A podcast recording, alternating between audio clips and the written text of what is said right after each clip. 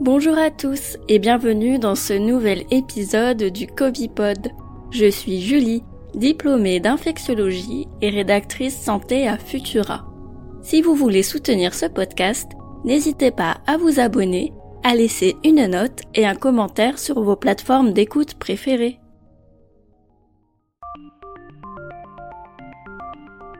Le SARS-CoV-2 est un virus plutôt modeste. 11 gènes, 4 protéines structurales et environ 30 autres qui assurent les différentes étapes de son cycle. Une organisation simple mais redoutable. Son récepteur ACE2 est présent à la surface de tout un tas de cellules dans de nombreux organes. Les cellules épithéliales de la sphère respiratoire, ses premières cibles, mais aussi des cellules intestinales, hépatiques, du système nerveux central ou encore des lymphocytes.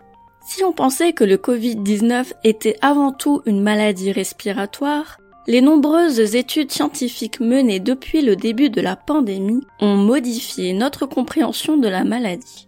La plupart des personnes infectées par le Covid-19 développent une fièvre, une fatigue générale et la fameuse anosmie. Mais dans d'autres cas plus graves, les patients souffrent aussi de problèmes cardiaques, rénaux, intestinaux et cérébraux le Covid-19 n'est plus juste une vilaine grippe, mais une maladie systémique qui laisse des traces durables.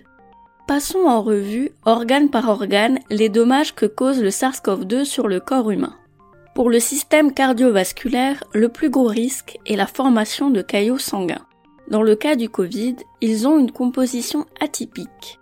Des globules rouges, des plaquettes, de la fibrine, mais aussi des anticorps et des restes de cellules immunitaires tous deux activés par l'infection.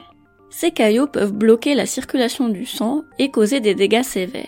Le SARS-CoV-2 peut aussi infecter les cellules du cœur, augmentant ainsi significativement le risque d'AVC ou de crise cardiaque. Environ 20% des personnes infectées par le SARS-CoV-2 développent des diarrhées. Chez certaines, c'est même le seul symptôme présent. Les entérocytes sont des cibles de choix pour le SARS-CoV-2, et des lésions au niveau de l'intestin dues au coronavirus ont été observées après l'autopsie de patients décédés. Le virus lui-même ne semble pas infecter les cellules du foie, bien qu'elles soient réceptives.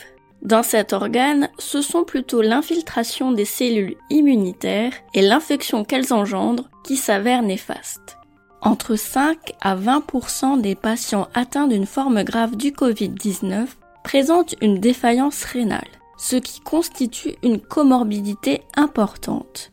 Le comportement du coronavirus dans les reins n'est pas encore tout à fait élucidé. Ce qui est sûr, c'est que des lésions graves, comme des nécroses tubulaires ou encore des hémorragies locales, ont été observées après la mort des malades, et la présence du virus a été confirmée par microscopie électronique.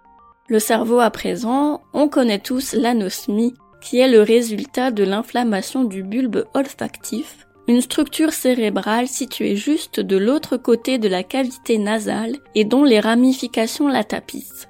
Le SARS-CoV-2 peut donc atteindre le cerveau, bien que là-bas le récepteur ACE2 soit très peu exprimé. Cela suggère la présence d'un autre récepteur permettant d'infecter les neurones, qui n'a pas encore été identifié par les scientifiques. Cette liste n'est évidemment pas exhaustive, il y a d'autres organes touchés mais de façon plus anecdotique, comme les yeux, le virus a été détecté dans des larmes par exemple, ou la peau, avec les fameux orteils Covid qui ont défrayé la chronique pendant plusieurs mois. Le Covid-19 est une maladie complexe qui n'a pas encore révélé tous ses secrets. Ce qui est sûr, c'est qu'elle laisse des traces, des symptômes durables et handicapants, connus sous le terme de Covid long. Si la circulation du virus est sur le déclin, la maladie, elle, nous accompagnera encore pour de nombreuses années malheureusement. Je vous conseille la lecture de l'article Le Covid-19 est une maladie systémique. Elle touche tous les organes, en ligne sur Futura.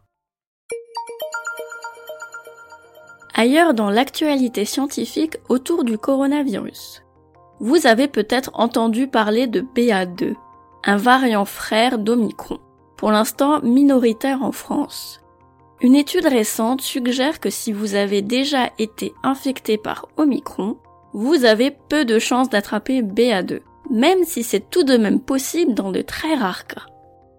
Depuis lundi dernier, le masque n'est plus obligatoire dans les cinémas, les théâtres, les musées, les restaurants, bref, tous les lieux clos soumis au pass sanitaire, à l'exception des transports, comme le train, le bus ou encore l'avion. Merci d'avoir écouté ce nouvel épisode du Covipod. Pour soutenir notre travail et améliorer notre visibilité, abonnez-vous et partagez ce podcast autour de vous. Vous pouvez retrouver l'actualité scientifique autour du coronavirus sur Futura. À très bientôt!